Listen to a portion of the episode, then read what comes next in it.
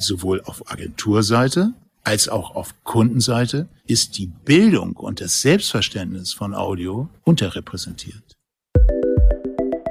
Audiokicks, eine Navigation durch das Audiouniversum mit Karl Frank Westermann und Stefan Schreier. Hallo Stefan. Guten Morgen, moin. Ja, toll, dass du wieder dabei bist und äh, wir es wirklich schaffen, äh, nicht nur einen Audiokick zu machen, sondern eine Reihe starten. Ja, und das ist jetzt unsere, unser zweites Zusammentreffen, worüber ich mich wirklich sehr, sehr freue, weil das erste war schon gut. Das zweite kann eigentlich nur noch besser werden. Ähm, Stefan, wir haben beim letzten Mal äh, am Ende ein Thema aufgegriffen, was für mich essentiell ist. Und ähm, die Vorgeschichte ist eigentlich die, dass äh, du hast ja schon mal ähm, auf mein Alter, mein Alter ähm, äh, angesprochen. Es ist so, dass diese, dieses Thema mir eigentlich das Gefühl gibt, äh, nicht älter zu werden. Oha. Also das tut mir gut. Äh, ich will es auch gleich auflösen, deine Spannung nicht so und auch die der, der von euch da, für euch da draußen ist erträglich zu machen.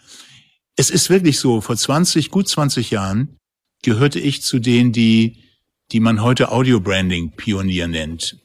Ähm, das hat einfach damit zu tun, dass ich das Thema für mich erfasst habe und es missionieren wollte. Das habe ich auch getan ähm, mit mit ganz vielen Erfahrungen, die ich die ich jetzt äh, dann auch nach 20 Jahren bekommen habe.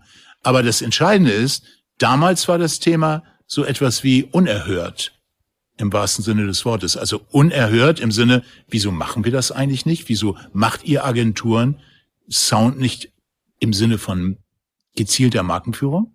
Sondern es ist immer so am Rande dabei, bei sehr vielen, nicht bei allen. Und wieso ist das heute eigentlich immer noch so? Und dieses heute immer noch so nach 20 Jahren lässt bei mir dann so den Eindruck erstehen, die Zeit ist doch eigentlich stehen geblieben. Also ich bin einfach nicht älter geworden. Ja, aber das meine ich ganz ernst. Immer noch ist heute Audio ein nicht erkanntes, gelerntes, verstandenes Thema, sondern braucht unheimlich viel Überzeugung und äh, Erklärung insbesondere bei denen, die eigentlich Verantwortung für dieses Thema haben, nämlich in der Markenführung auch Audio zu entwickeln und umzusetzen und zu implementieren, zu produzieren, Verantwortung für Audio zu übernehmen, ist heute nicht selbstverständlich. Das macht wiederum uns als Audiophile ja eigentlich ganz wertvoll. Was meinst du? Ja, jetzt jetzt muss ich mich mal in diesen wunderbar, ihr hört das vielleicht auch draußen, ah. diesen wunderbar bequemen roten Sessel etwas äh, aufrecht, aufrichten, ähm, um der Ernsthaftigkeit äh, Tribut zu zollen. Nein, ähm, ich sehe das tatsächlich absolut ähm, identisch wie du. Ich glaube, das ist auch kein keine Mutwilligkeit von den Marketing- und oder Kommunikationsverantwortlichen draußen, sondern es hat, ich hole da jetzt mal ein bisschen aus, mhm. ähm, es hat, es hat, glaube ich, ganz viele Aspekte zu, zum zum einen haben die Kolleginnen und Kollegen draußen in den Unternehmen natürlich mit all diesen Kanälen, die sie bespielen müssen, die sie im Blick haben müssen, unglaublich viel Arbeit. Ja, das kennen wir ja alle von uns auch selbst ähm, so dass man ähm, sich da auch drauf konzentrieren muss und vielfach ja auch gar nicht Ressourcen hat, um überhaupt die bestehenden Kanäle zu bespielen. Ähm, und dann ist in meiner Wahrnehmung noch ein Aspekt treibend dafür, dass wir alle extrem stark visuell geprägt sind und visuell auch aufwachsen, was wir auch aus der Werbung, dem Marketing her kennen. Und das für viele Audio erstens mal noch gar nicht so greifbar, hörbar ist. Viele verstehen unter Audio dann einen Werbespot, einen Radiospot oder ich übertreibe das jetzt vielleicht mal eine, eine Ansage, eine Telefonansage. Mhm. Ja, also sie haben auch noch gar nicht so den, den Mehrwert erkannt, was ähm, Audio kann, aber nicht aus Böswilligkeit, Nein. sondern einfach aufgrund des, des, ähm, des Tagesgeschäfts. Ja. Ich merke aber, ähm, schon auch eins, dass es auch anzieht, ja, also dass die Nachfrage nach Audio ähm, ähm, zunimmt, weil wir natürlich eine gewisse Sättigung haben im Sinne von, von den visuellen, den, den, den Bildschirmgeschichten, ein bisschen jetzt salopp formuliert. Und weil wir natürlich dank zum Beispiel äh, In-Ears, als Kopfhörern, äh, äh Spotify und Co aber auch mit einer Gruppe von Menschen konfrontiert sind, die Audio ganz anders wahrnimmt, für die Audio eine viel, viel stärkere Rolle im täglichen Leben spielt. Audio in Form von, was wir gerade erleben, Podcasts oder Musik, aber das ist ja auch der erste, der, der erste Schritt ähm, dazu. Und natürlich auch durch die Verbreitung von Smart Speakern gibt es immer mehr grundsätzlich auditive Touchpoints. Und jetzt sagen sich natürlich Unternehmen, okay, aber wie können wir uns dort auch positionieren, um auf uns aufmerksam zu machen? Mit dem Beispiel vielleicht, dass man, wir hatten es vorhin, du hast von deinem Kofferumfallen ähm, gesprochen in der ersten ähm, Episode. Ich habe gesprochen vom, vom Soundsignal des öffentlichen Verkehrs, dass man über Sound die Marke erkennt, weil der visuelle Reiz ähm, ähm ja fehlt. Also ich würde sagen, ja, äh, Audio ist schon im, im Wachsen ähm, mit Potenzial, oder? Wie siehst du das?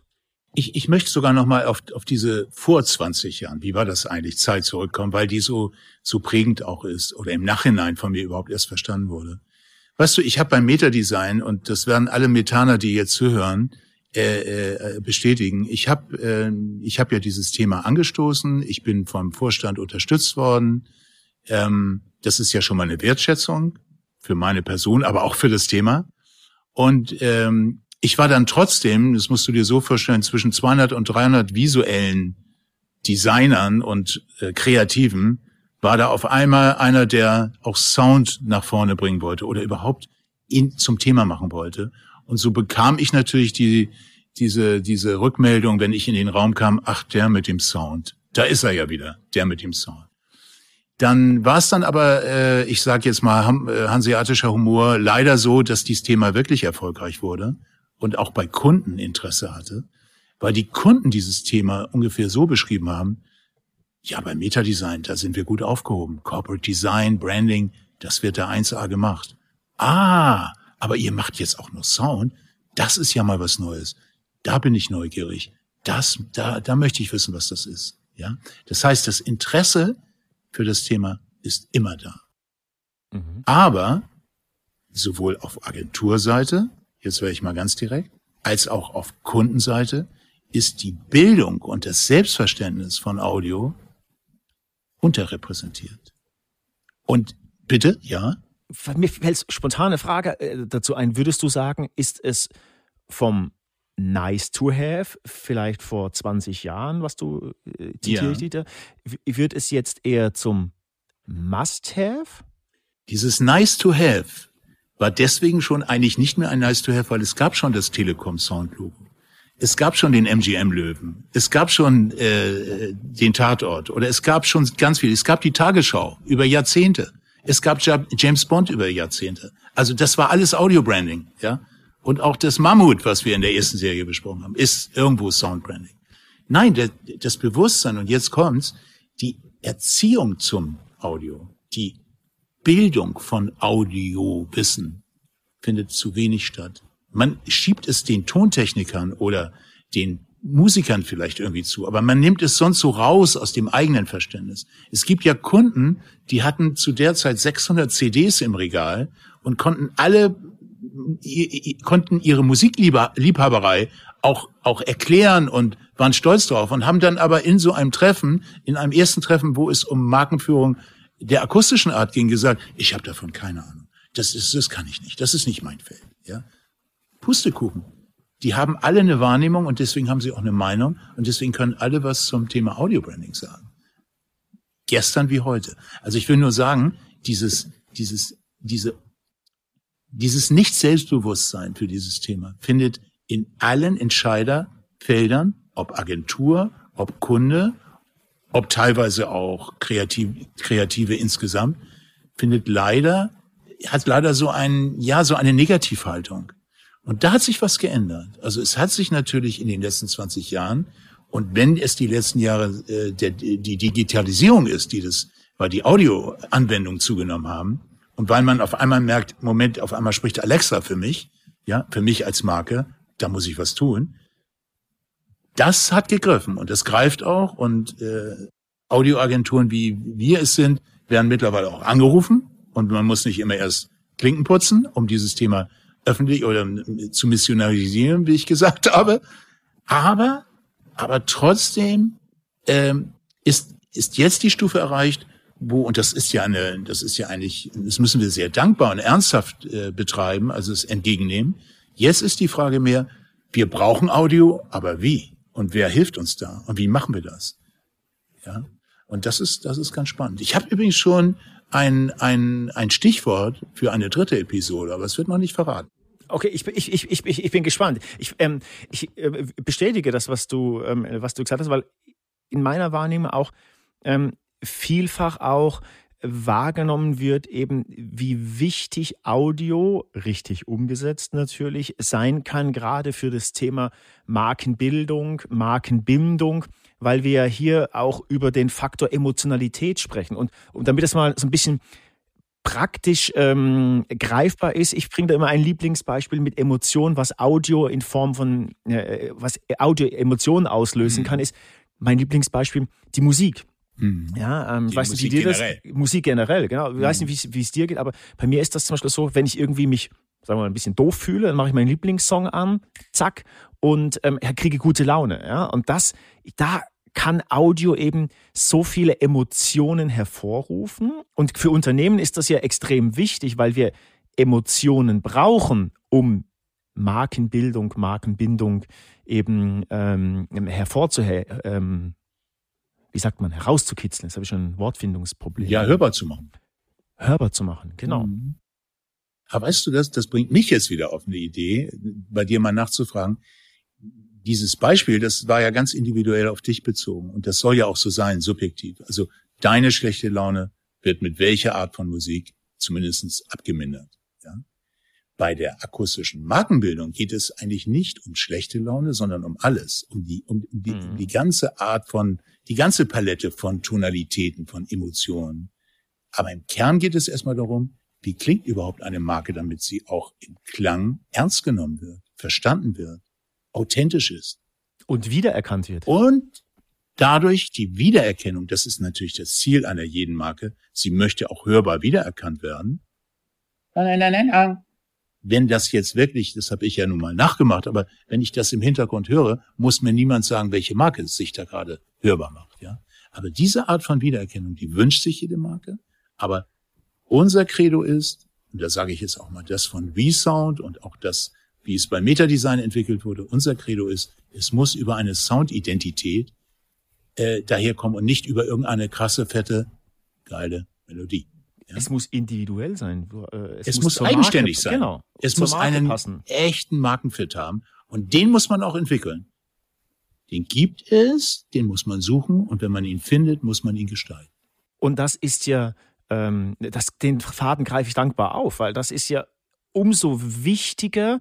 Wir hatten, ich hatte das am Anfang ja schon erwähnt, je mehr auditive Touchpoints es für Unternehmen im Rahmen der technisch-digitalen Möglichkeiten ja. geben wird. Ja, Umso wichtiger ist es ja für ein Unternehmen, dass es auch akustisch wahrgenommen wird und ja. natürlich wiedererkannt ähm, In der wird. Vielfalt, die du gerade ansprichst, ist ja sofort die Gefahr, es kann ja auch ein Kessel buntes klanglich werden. Ja? Genau. Wenn das nicht geführt wird durch durch auch durch Methoden und durch durch äh, musikalische äh, Konstruktion, ja, dann, dann hast du keine Wiedererkennung. Darüber können wir nachher auch nochmal oder äh, irgendwann auch noch, noch mal reden. Wie führt man sowas überhaupt herbei? Aber der Wunsch ist der, über, über, über das Gehörte auch die Marke zu erkennen und gleichzeitig der Marke ein, für die Marke eine, ein Instrument zu liefern über Audio, welches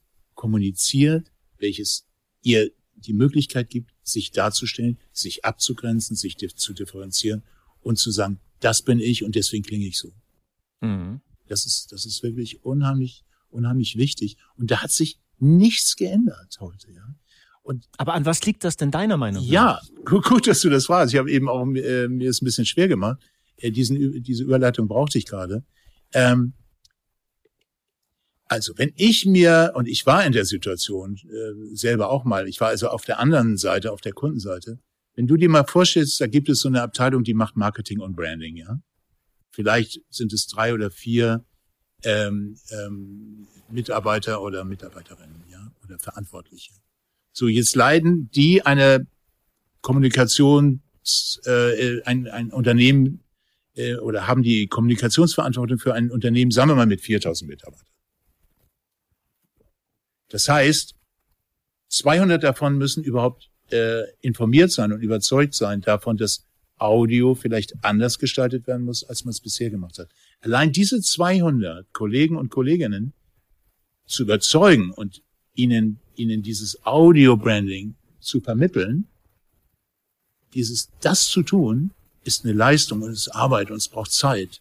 Das heißt, diese drei Marketing- oder Branding-People, äh, die müssen auch wissen oder die merken es spätestens dann, wenn sie sowas machen, das ist richtig Arbeit, was ich hier mache. Das ist nicht nur einmal was Schönes entwickeln und dann habe ich das. Nein, das ist Arbeit und es ist mehr Arbeit, als ein Corporate Design äh, um äh, durchzudrücken, weil das kennen die Leute. Ja? Visuell will jedes Startup schon sein. Aber einen, einen Klangbezug zu haben, eine, ein akustisches Erscheinungsbild mitzuführen, das ist erstmal Arbeit.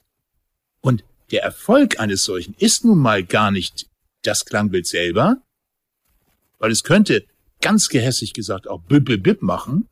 Wenn du aber dieses bip bip bip ständig hörst, dann wirst du schon mal konditioniert und verbindest es mit etwas. Bip bip bip, ja? Verstehst du? Also ja. es kann bip bip bip sein oder es kann aber auch machen dann macht es eben nicht bip bip bip, es macht aber das Lululululu hat immer noch keinen Bezug zur Marke, aber trotzdem wird es gelernt und es gibt viele Soundbeispiele, die genau dieses nicht markenfitmäßige haben und trotzdem gelernt werden. Wir gucken uns gleich mal in, im Terminkalender den nächsten Termin für die, für die dann schon dritte Folge aus, ja? So machen wir es und okay. jetzt gehen wir erstmal Mittagessen. Ja, auf jeden Fall. Gut. Danke. Also macht's gut da draußen, bleibt dran. Ja, ihr habt alle Möglichkeiten, mit uns in Kontakt zu treten. Gut, ciao. Servus. Das waren sie, die Audiokicks mit Karl Frank Westermann und Stefan Schreier. Wenn ihr mehr darüber wissen wollt, welche Potenziale Audio und Voice für euer Unternehmen bieten können, dann schreibt uns doch einfach eine E-Mail an audiostarter@wesound.de oder besucht uns auf www.audiostarter.de. Auf Wiederhören.